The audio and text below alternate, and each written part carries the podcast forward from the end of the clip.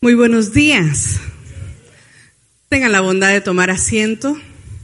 Gracias por darse cita el día de hoy para continuar con este entrenamiento.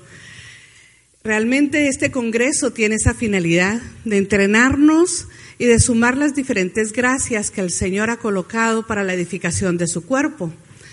Y hoy quiero hablarles de un tema que me apasiona mucho, porque eh, como bióloga pude entender muchas cosas cuando se habla de naturaleza en la Biblia. Cuando se habla de naturaleza divina, eso a mí me impactó. Ese asunto de que los hijos venimos a, tener y a compartir esa naturaleza especial. Y obvio, de, acuerdo a la formación que cada uno tiene, uno recibe las escrituras y las analiza desde una perspectiva diferente. Cuando yo leo que hay naturaleza, cuando empiezo a ver toda la majestuosidad de Dios en la creación, cuando empiezo a ver la manifestación de Dios, la exteriorización de Dios en la creación, y cuando Dios me ha puesto ese amor y esa pasión por su creación, que eso fue lo que me llevó a estudiar la biología, entonces pone en mí el deseo de compartir con ustedes eh, desde el punto de vista de la biología y desde el punto de vista de lo espiritual, cómo se gestiona este asunto de la naturaleza en los hijos de Dios. Así que no va a ser una clase de ciencias, pero necesito introducir algunos conceptos porque Dios usa términos para que nosotros veamos de lo natural que está en nuestro entorno y lo comparemos con lo espiritual. Así que vamos a ver. Ahí está. Ahí están unas preciosas fotos que nos muestran algunos reinos en la creación. Se puede darse cuenta que he colocado el reino humano aparte del reino animal. Porque si usted ve el proceso de la creación, cuando Dios crea las plantas, Dios crea animales, Dios al final, y dice que todo es bueno, pero cuando crea al hombre, lo crea aparte y lo crea de una manera diferente. Si vemos cada uno de los reinos, son espectaculares. Yo no sé a cuánto les gusta aquí los insectos. ¡Eh, qué bien! Excelente. ¿No le fascinan las mariposas? A mí me apasionan. Las cucarachas no tanto, le voy a ser sincera. Pero cuando aparece por ahí una cucaracha, la verdad no es que la ame mucho. Pero en toda la creación podemos nosotros ver a Dios manifestado, porque de Él salió todo ese diseño. ¿No se maravilla usted cuando se levanta y ve las aves de diferentes colores, los cantos espectaculares en la mañana? ¿No se maravilla usted con las flores, con sus colores, con sus diseños geométricos? ¿No se maravilla al ver esos árboles hermosos, majestuosos, que año tras año siguen creciendo, erguidos y siguen dando flor, fruto? Eso me maravilla porque yo puedo ver a Dios allí plasmado en esa realidad. Y dentro de todo ese contexto de lo que Dios creó como reinos, con sus propias leyes y normas, porque hay una ley de biogénesis que está rigiendo a toda la vida, que está rigiendo todo ser vivo. Esta ley de biogénesis establece que cada género, cada especie se reproduce de una manera específica.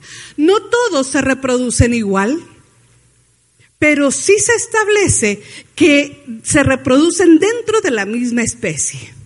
Y eso es un principio que Dios mantiene tanto en lo natural como en lo espiritual. Y es interesante.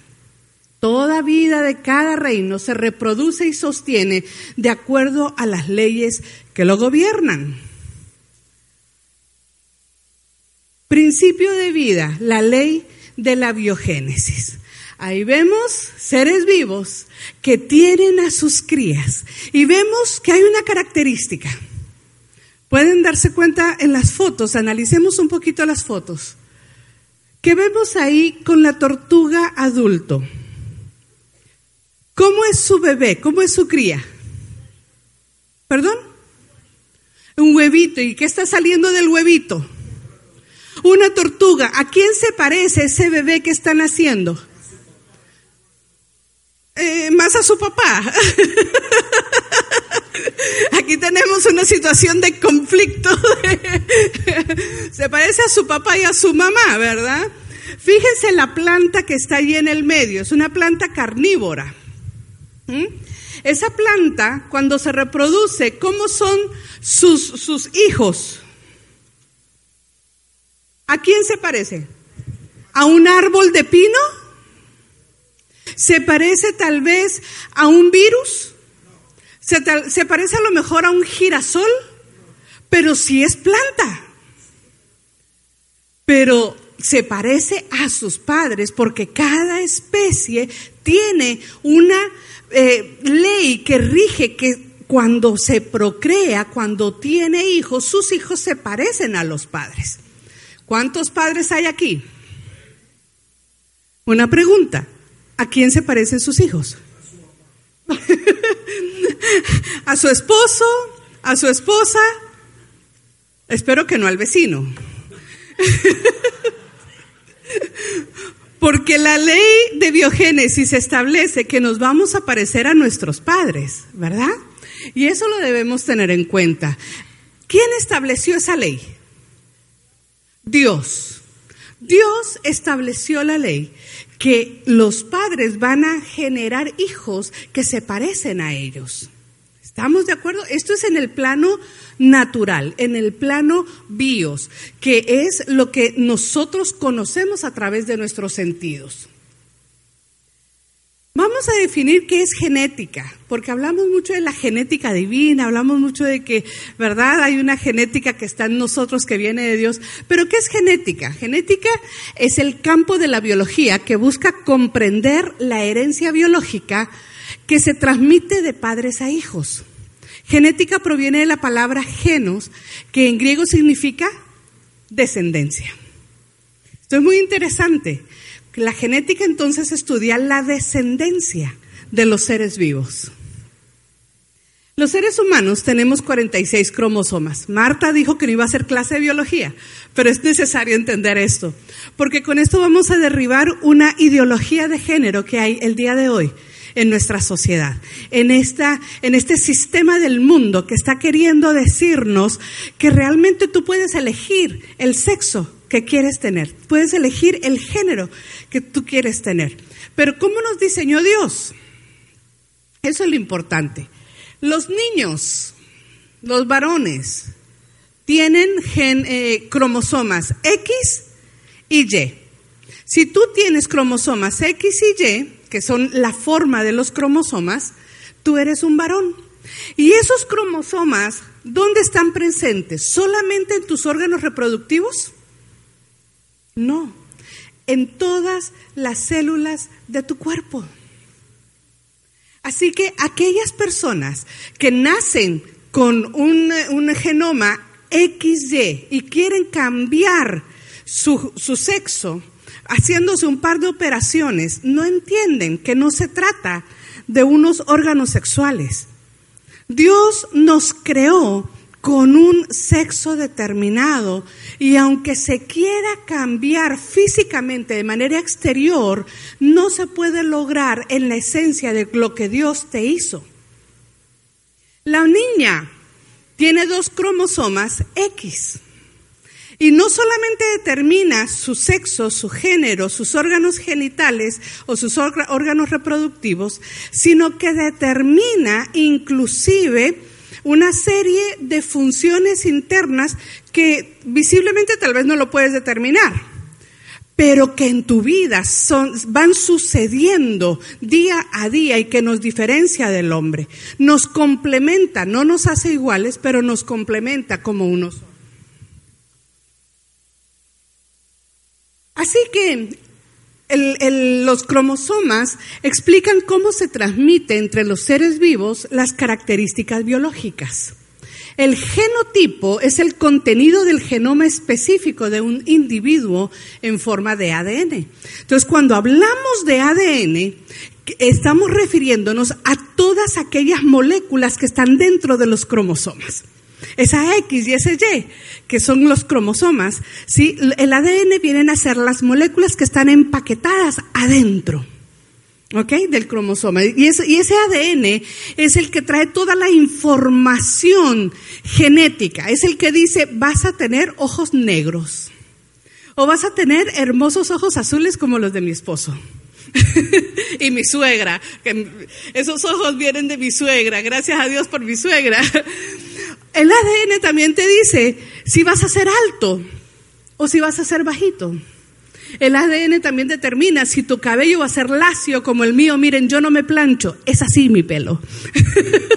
Porque dicen, ay, tiene tiempo de plancharse. Ah, ah, yo me baño, me paso el cepillo, me hago así y listo. Esto es genético, vino así. Yo he tratado de hacerlo ondulado, he tratado, no, no se puede, vino así, ya me, rendí ante el tema.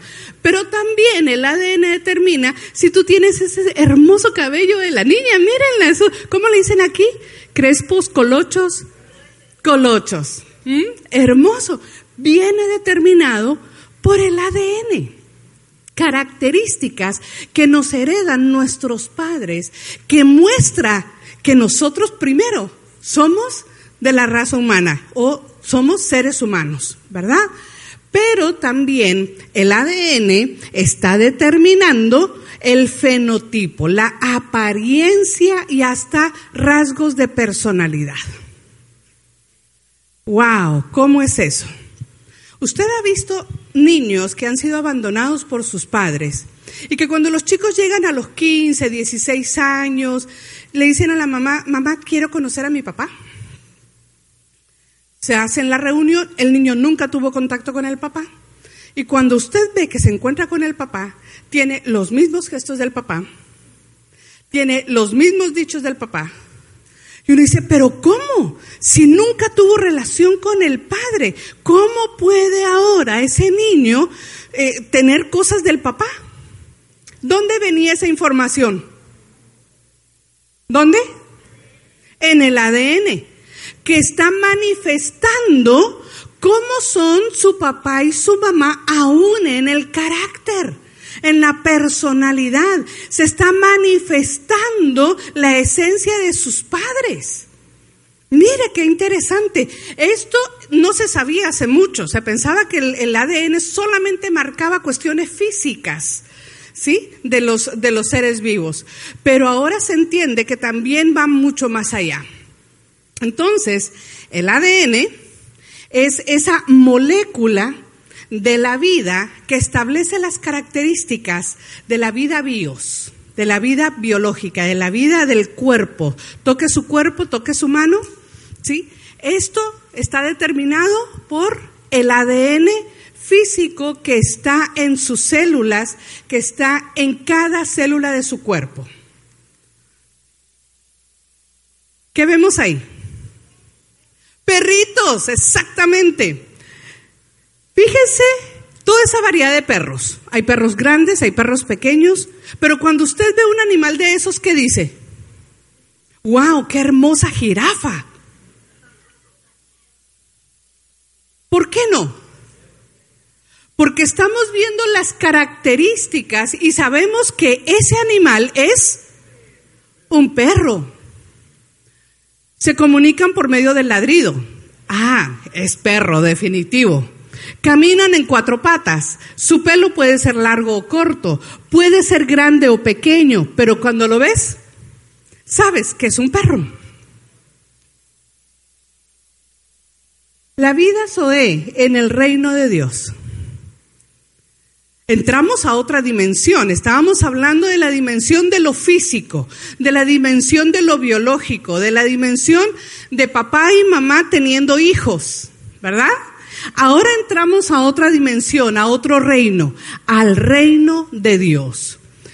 Para permitirnos disfrutar de su clase de vida, Dios nos hizo renacer de su semilla incorruptible y nos, nos hizo participantes de su naturaleza divina. Miren aquí, estamos mencionando naturaleza, que ya vimos que es algo eh, también lo tenemos como paralelo en la naturaleza bios. la naturaleza física, que tiene leyes, que establece cómo se reproduce y cómo se traslada de padres a hijos. También nos está hablando de semilla. Sabemos que la semilla es el elemento que utiliza Dios para la reproducción de las plantas, ¿verdad? Y cómo se genera vida a través de semilla, pero nos utiliza esa misma palabra para hablar de lo espiritual. Esto te tiene que llamar la atención. ¿Por qué habla de semilla? ¿Qué significa semilla en el original? ¿Cómo se, ¿Qué palabra fue la que se usó? Como bióloga eso me llamó la atención. Eso de semilla, eso de naturaleza, porque mi entender es lo que yo le vengo explicando en lo físico, en lo biológico. Así pudimos entrar a su reino y de forma natural crecer y desarrollar la vida del rey. Cuando somos hijos de Dios, las características de Dios deben manifestarse en los hijos. Ya vimos una ley de la biogénesis que los hijos se tienen que parecer a quién? A sus padres. Y si nosotros somos hijos de Dios, ¿a quién nos tenemos que parecer? ¿Está seguro? ¿Usted se parece a él? No, pregunto, porque si esa es una ley que se cumple en lo natural, en lo biológico, en lo espiritual, también tiene que cumplirse. Y con mayor razón porque estamos hablando de una naturaleza divina. Y cuando hablamos entonces de naturaleza y genética, es necesario que se manifiesten las características del Padre en los hijos. No se trata de tu esfuerzo personal, que es la ideología de género que nos quieren meter. Yo quiero, yo soy un hombre en cuerpo de una mujer, entonces quiero que mi cuerpo se acople a lo que yo soy por dentro. Es un esfuerzo personal, queriendo parecerse a algo que no es, para lo que no fue diseñado. ¿Sí? No se trata de tu esfuerzo personal, sino de lo que recibiste de Cristo, que lo hizo, lo que hizo por ti. ¿Sí? Él nos hizo sus hijos. Y hemos tratado de muchas maneras de a través de nuestro esfuerzo personal, merecernos ser hijo de Dios. Y estamos allí haciendo obra social, ayudando gente, más en esta época de diciembre. ¿Cuántas personas han visto ustedes allí listos a hacer regalos, listos a llevar eh, comida, ropa a la gente eh, que está desprotegida, a los niños de la calle, verdad? Todo el mundo se mueve en diciembre porque es la época en que hay que ir a ayudar porque es nuestro esfuerzo personal por mostrar. Pero realmente, ¿qué dice la palabra? Veamos lo que dice Tito 3.5. Todos juntos conmigo, a ver. Él nos salvó no por obras de justicia que nosotros hubiéramos hecho, sino conforme a su misericordia por medio del lavamiento, de la regeneración y la renovación por el Espíritu Santo. ¿Tú lo hiciste? ¿Tú te convertiste en hijo de Dios? ¿Quién te hizo hijo de Dios? Él, porque es el Padre el que puede dar a luz hijos, el Padre y la Madre, ¿verdad? El que puede dar a luz hijos. Tú no puedes decir, ok, papá, dame a luz. Tu, tu hijo no te dijo, a ver, yo tengo dos varones preciosos, claro, 30 y 28, pero son mis bebés, ¿verdad? Siguen siendo mis nenes. Tengo un nieto lindo de dos años. Pero él, los hijos no me dijeron, mamá, yo ya quiero nacer. Los padres fuimos los que determinamos, ¿verdad? Y hubo un proceso de reproducción para el nacimiento. En lo espiritual fue Dios el que estableció. Fue Dios el que nos engendró. Fue Dios el que con su propio hijo, ellos, hijo, vas a ponerte en la cruz para que los hijos puedan venir a vida. Porque estábamos muertos, ¿verdad? Muertos en delitos y pecados, pero Él nos trajo a vida, nos dio vida, la vida del Espíritu. Esa era nuestra condición. Manifestábamos la genética que teníamos. ¿Qué genética tenías? ¿A qué padre te parecías? ¿Qué hacías antes? De hecho, el Señor Jesús les dijo que ellos se parecían a su padre, el diablo. Nos decían, no, pero esos son los de la época de Jesús. Esos éramos nosotros también antes de ser hijos de Dios, de haber sido traídos a vida. Colosenses 1:13, porque Él nos libró del dominio de las tinieblas y nos trasladó al reino de su amado Hijo. ¿Quién lo hizo? Él. Hechos 26:18, para que abra sus ojos a fin de que se vuelvan de la oscuridad a la luz y del dominio de Satanás a Dios, para que reciban por la fe en mí el perdón de pecados y herencia entre los que han sido santificados. Efesios, porque antes erais tinieblas, pero ahora sois luz en el Señor, andad como hijos de luz. Eso éramos antes. Decimos ahora, uy, los LGTBI, qué terrible. Tal vez nosotros no fuimos homosexuales o lesbianas, pero nuestra mente estaba totalmente corrompida. Nuestras acciones estaban totalmente alejadas de Dios, porque teníamos la naturaleza de pecado. Y ya vimos que la naturaleza, cada naturaleza, que cada reino, solo manifiesta lo que tiene. Si teníamos la naturaleza de pecado, ¿qué manifestábamos? Pecado. Pensábamos que estábamos bien cuando queríamos sobresalir solo nosotros, cuando era cuestión de individualismo y competencia. Decíamos, claro, es que primero yo, segundo yo y tercero yo. ¿Y qué consejo se le daba a los hijos? Mi hijito, usted no ayude a nadie en el colegio, porque el que tiene que salir adelante aquí es usted. Esa es la naturaleza de pecado. ¿Qué naturaleza recibimos al ser hijos de Dios? ¿Qué naturaleza? Divina. Y al tener la naturaleza divina, ¿qué dice Dios? Mi hijito, ¿se trata solo de usted? Primero yo, de segundo yo, tercero yo. ¿Qué nos dice Dios? Que somos el cuerpo de Cristo. Y si somos el cuerpo de Cristo, ya no se trata de mí, ya no soy primero yo, segundo yo y tercero yo. No, no se trata que yo sea el único, el mejor, el que sale adelante, no. Se trata del cuerpo de Cristo juntos, manifestándonos intencionalmente, interesándome por el otro Hijo de Dios para que crezca, para que se exprese, para que juntos podamos manifestar a Cristo y cumplir el propósito eterno. ¿Se da cuenta qué manifestación tan diferente? La naturaleza pecaminosa nos lleva al individualismo y a la competencia. La naturaleza divina nos lleva a la unidad, al acuerdo, a lo corporativo, a que intencionalmente nos ayudemos y nos apoyemos para que sea Cristo el que se manifieste en todo momento. Hay diferencia. Estábamos allí, gracias a Dios, nos sacó de ese contexto. Pero vemos un sistema del mundo que está dominado por los LGTBI. Fíjese lo que ellos decían desde el año 2012. Somos el motor del cambio social.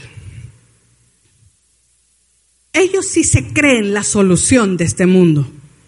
Y se tomaron los senados de todos los países del mundo y están sacando leyes a favor de su ideología porque ellos se creyeron que son el motor de este mundo.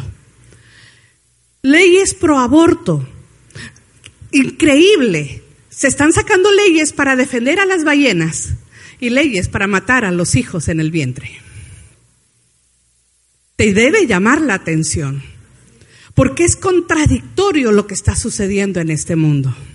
Y ese sistema del mundo es donde nosotros estamos viviendo y donde nuestros hijos están estudiando y son las universidades que están llenando de una ideología cada uno de esos estudiantes universitarios. Están llenando de ideología humanista, los están llenando de evolución, los están llenando de socialismo, de comunismo.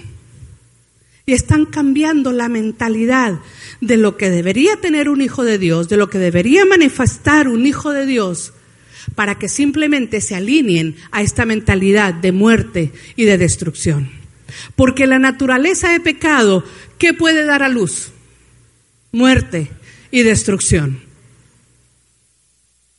¿Qué dice Colosenses 1 del 12 al 14? Dando gracias al Padre que nos ha capacitado para compartir qué? La herencia. ¿Y qué dijimos que es? Lo que se pasa de un de los padres a los hijos para compartir la herencia de los santos en luz.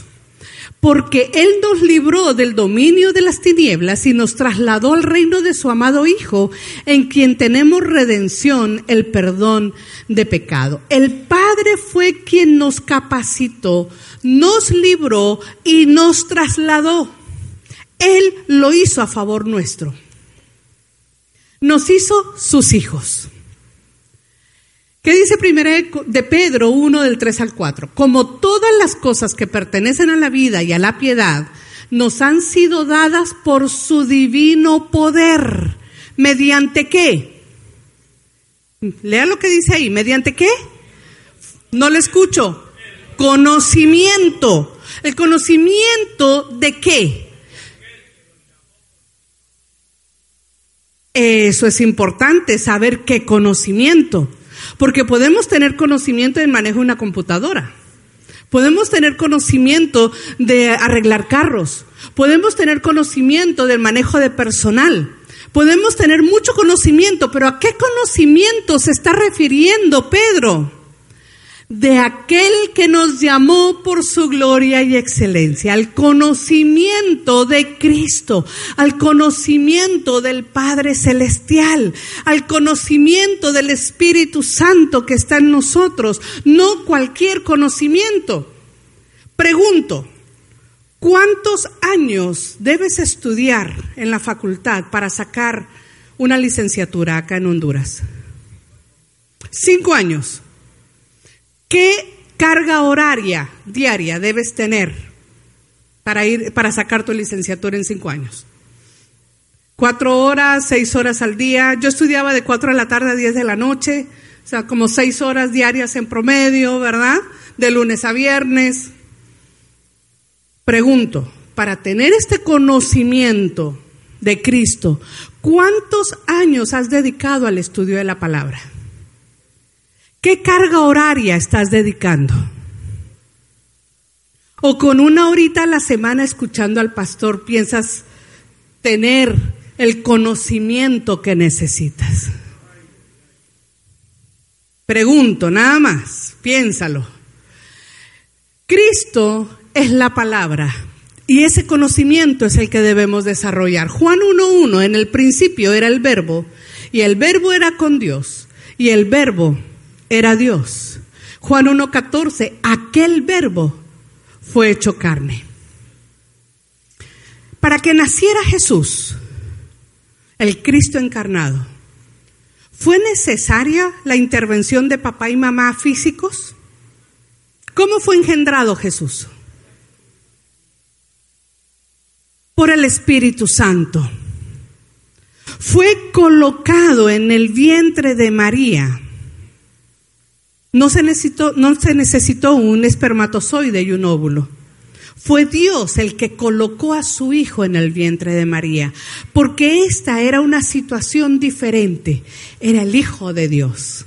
Y esa naturaleza era la que se tenía que manifestar sin intervención de naturaleza humana. Y qué interesante saber que de la misma manera nosotros fuimos engendrados en el Espíritu. Fíjese lo que dice, fuimos engendrados de Dios, Juan 1.13, los cuales son, ¿qué dice ahí? Engendrados.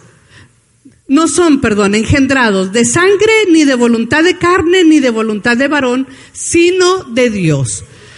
Engendrados viene de esa palabra bien bonita del, griego. Tómele la foto, usted la después la pronuncia. Pero fuimos engendrados de Dios. Egenestesan, así debería ser, ¿verdad? Ahora, Gálatas 3:16, o sea, fuimos engendrados de Dios. ¿Qué naturaleza tenemos? La de Dios, la divina. ¿A quién me tengo que parecer? A mi papá, el que me dio esa naturaleza. Interesante. Gálatas 3:16. Ahora bien, a Abraham fueron hechas las promesas y a su simiente. No dice a las simientes como si hablase de muchos, sino como de uno. Y a tu simiente, la cual es Cristo. Esta palabra simiente, mire la palabra en griego, espermati. ¿A qué le suena? Ajá, a espermatozoide que es lo que genera vida en el ser humano. Pero cuando vemos en Primera de Pedro 1.23, que habla de siendo renacidos, no de simiente corruptible, sino de incorruptible, ya no es espermati, es espora. ¿Y cuál es la diferencia? que el espermati necesita un óvulo. Pero la espora, fíjese usted ahí, está el núcleo con la de abajo, ah, no, con la de arriba. Aquí está. Está el núcleo de la célula. las esporas están presentes en la naturaleza, para que usted tenga una idea, en los helechos. ¿Usted conoce los helechos? Ok. Los helechos se reproducen por esporas. Entonces, se hace la espora, que es una célula que tiene todos los cromosomas de, ese, de esa planta, del, del helecho. Cuando se va a reproducir, el núcleo se divide, quedan dos núcleos iguales, se sigue dividiendo, quedan núcleos iguales, cuatro, quedan muchos núcleos iguales que son las esporas, pero no intervino ninguna otra célula. Así que los hijos vienen a ser, usando los términos que hoy conocemos, vienen a ser como clones del primero. Vienen a ser igualitos al primero. Cuando nos casamos esposo y esposa y tenemos hijos, viene genética diferente a mezclarse, viene ADN distinto de papá y mamá a mezclarse. ¿Sí? Y entonces va a haber variedad. Usted ve, yo tengo cinco hermanos, somos seis hijos en total. Y vamos, yo soy la más blanquita de todos. Hasta, y tengo un hermano que es el más trigueñito. Hay una variedad de colores impresionante entre todos mis hermanos. Yo soy súper lacia y hay otros que son bien colochos. Hay una variedad muy bonita. Pero aquí, cuando hablamos de espora, eso no sucede. Tiene, este sistema de reproducción hace que el producto final sea exactamente igual al que le dio origen. Cristo es esa simiente, es ese, esa espora que se metió en nosotros para que nosotros seamos exactamente igual a Él. Por eso al hablar de naturaleza, tiene que ver esta información. Él nos puso su naturaleza. ¿Qué es lo que yo tengo que manifestar? La naturaleza de Dios. ¿Qué es lo que tiene que verse en mí? La paz de Dios, el amor de Dios. Cuando me ven, ¿qué, naturaleza están percibiendo?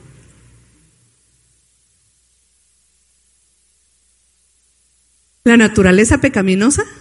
Si están percibiendo esa naturaleza, yo te invito a que hagas una reflexión y un análisis. Porque si eso es lo que estás manifestando, quiere decir que no has recibido la naturaleza que trae esta simiente, que es incorruptible, que es Cristo en ti. porque uno manifiesta la naturaleza que tiene.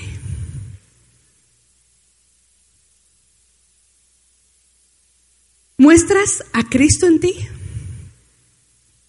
Ya no pueden decir, ah, es que esa es Marta. No, tiene algo diferente. ¿Te ha pasado que te ven y te dicen, tiene una paz tan especial? Me puedo sentar junto a usted y hablamos, el solo verla me produce algo tan lindo. ¿Sí le han dicho eso? Eso es manifestación de la naturaleza que ahora tienes. Cuando te dicen, wow, qué hermoso, qué amorosa eres, mira. Y tú dices, amorosa yo. No, ese es Cristo el que está en mí, que se está manifestando. Porque, ¿qué dice la psicología? ¿Qué dice la psicología? Que el carácter, el temperamento no se puede cambiar. ¿Hay psicólogos aquí? Ah, aquí tengo un psicólogo. Gracias. La psicología dice que el temperamento no se puede cambiar.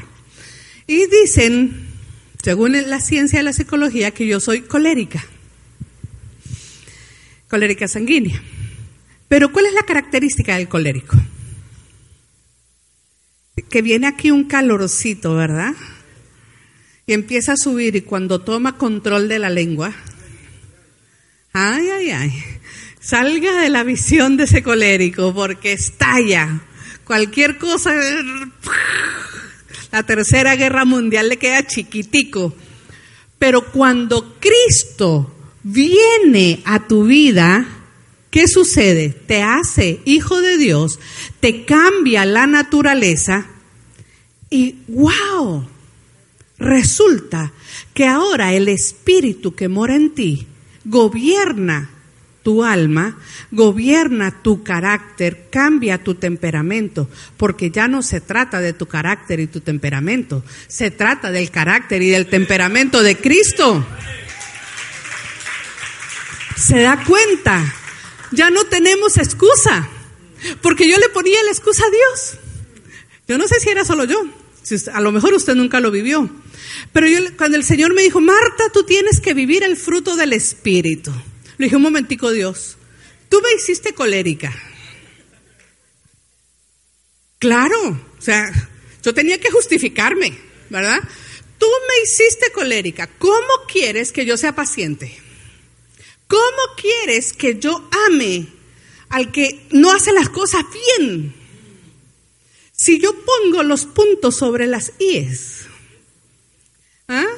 Entonces, y como tú me diseñaste así, ¿de quién era la culpa? ¿A quién le estaba echando la culpa? Claro, porque él me hizo así. Yo salvaba de cualquier situación de culpa y cualquier responsabilidad de cambio. Yo no sé si a usted le pasa, pero por mucho tiempo argumenté con Dios. Me justifiqué delante de Dios. Pero cuando entendí que se trata de naturaleza, que su naturaleza está en mí y que es el carácter de Cristo el que está en mí, entonces el carácter de Marta se tiene que doblegar y se tiene que someter al control y a la autoridad de la naturaleza divina que ahora está en mí. Y esa naturaleza es la que necesita manifestarse. Mis amados, no limitemos la manifestación de la naturaleza divina. Como lo hemos limitado tanto tiempo, la naturaleza sigue gimiendo para que nos manifestemos como hijos de Dios. La creación está allí esperando que tú manifiestes a Cristo ahí en tu hogar, en tu trabajo, en tu lugar de estudio, en tu congregación, con tus vecinos en el barrio. Allí es donde necesitamos que se vea Cristo en nosotros. Este es el tiempo de hacerlo. Se trata del hombre y la mujer de la vida. Cuando te escuchan tus vecinos, ¿tienes la, ellos tienen la certeza de que tú eres un hijo de Dios. O vuelan platos, gritos, insultos. ¿Qué escuchan tus vecinos? ¿Qué escuchan tus hijos? ¿Los edificas cada vez que abres tu boca con ellos?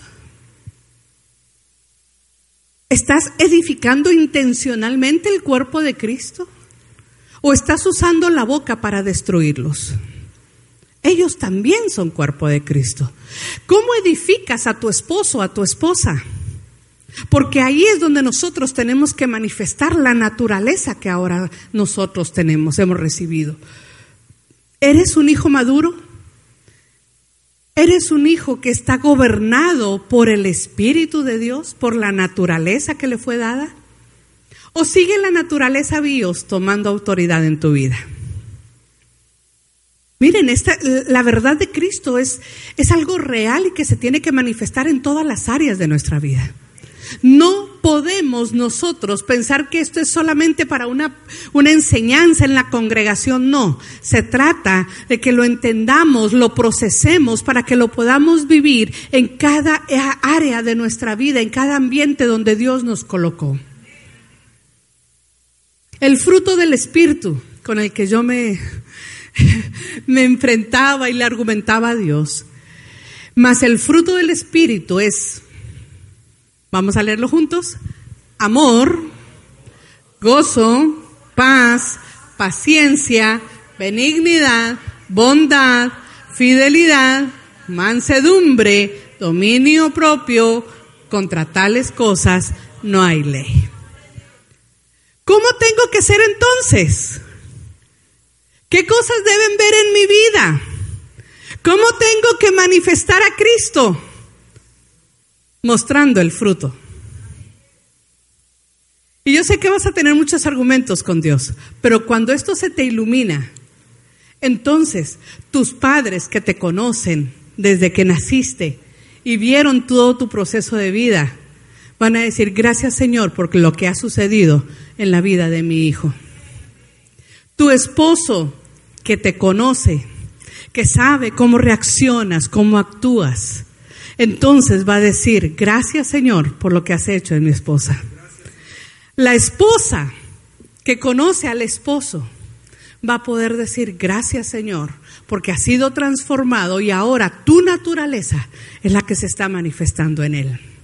Un varón que es cabeza del hogar, que ama a su esposa como Cristo amó a la iglesia, que entrega su vida por su esposa, así como Cristo lo hizo por la iglesia.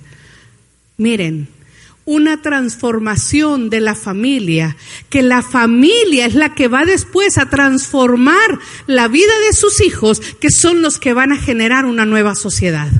Queremos una sociedad diferente, manifestar a Cristo en una sociedad diferente. Comencemos por nuestras familias. Si hablamos muy lindo y hacemos cosas hermosas afuera y en la casa somos el desastre y medio, no sirve.